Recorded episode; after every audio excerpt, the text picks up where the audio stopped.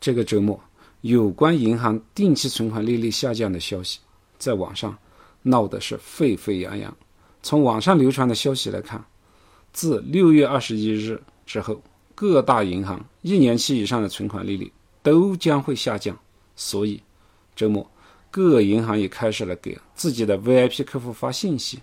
赶在利息调降前抢夺大额存单的客户。你抢到了吗？我们先来看一下事件的缘由，这是降息吗？不是，是央行对中长期存款的一个规范管理的通知。这个通知改变了过往各银行的一些高息揽储的方式。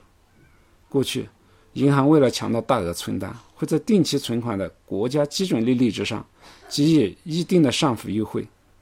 比如说三年期的存款。国家的基准利率是百分之二点七五，有的银行对大额存存单进行了百分之五十的上浮，就可以达到百分之四点一二五的利率。这次通知之后，银行的高息揽储利率不能再按照比例来进行上浮，只能在基准利率基础上加七十五个基点。也就是说，现在的三年期。定期存款利率是百分之二点七五，加七十五个基点，就是说，未来的三年期定期存款利率不可以超过百分之三点五，所以才有了这个周末，对于三年期的定期存款百分之三点八、三点九的利率抢夺大战。从这次的通知我们看到，对于中长期的存款来说，政策引导的方向就是降低利率，让利于实体经济。这对于我们未来的投资有哪些方面的一些启示呢？首先是随着经济有粗放式向着精细化的发展，高利率对于实体经济的发展会形成一个制约作用。所以，不管是欧美发达国家也好，还是中国这样的新兴经济体国家，存款利率都会不断的下降。纵观我国过去三十年的一年期存款利率，在一九九零年的时候。还是百分之十，之后一路下调，到两千年的时候下降到了百分之二点二五，到二零一五年下降到了现在的百分之一点五，而欧美发达国家早就进入了零利率或者负利率时代。我国未来必定会向着低利率时代迈进。对于家庭资产的配置来说，银行存款利率的逐年下降，会影响到长期存款的收益。现在存个五年期的，银行可以给你百分之四以上的利息，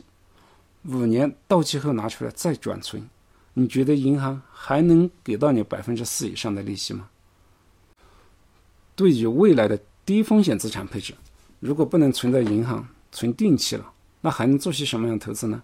基本上来说，只能配置到债券、债基还有保险年金产品中去，其中唯一可以预定未来利率的只有保险产品。比如说，目前的一些增额终身寿和养老年金产品，还可以达到百分之三点五左右的复合收益，而且陪伴被保险人的终身，终身这个利率都不变。其次，从理论上来说，存款利率的下降，贷款利率也会跟着下降，这有利于房地产业。但是现实的问题是，对于房地产的调控目前越来越严格，不但利率没下降。最近反而上升了。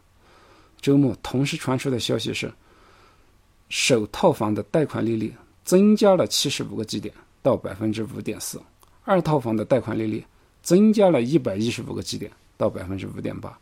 所以可以看到国家对于房地产市场的调控决心。整个银行利率的调整方向都是向着实体经济融资负担降低的方向出发的。对于未来存款利率的降低，部分资金会寻找新的投资方向，房地产投不了，自然会向着债市和股市的方向去。那对于大部分投资者来说，也只有选择债券基金和股票基金进行投资了。以上仅代表个人的观点，投资有风险，入市需谨慎。欢迎在评论区留言和点击订阅按钮。谢谢你的聆听，顺思财宝，下期再见。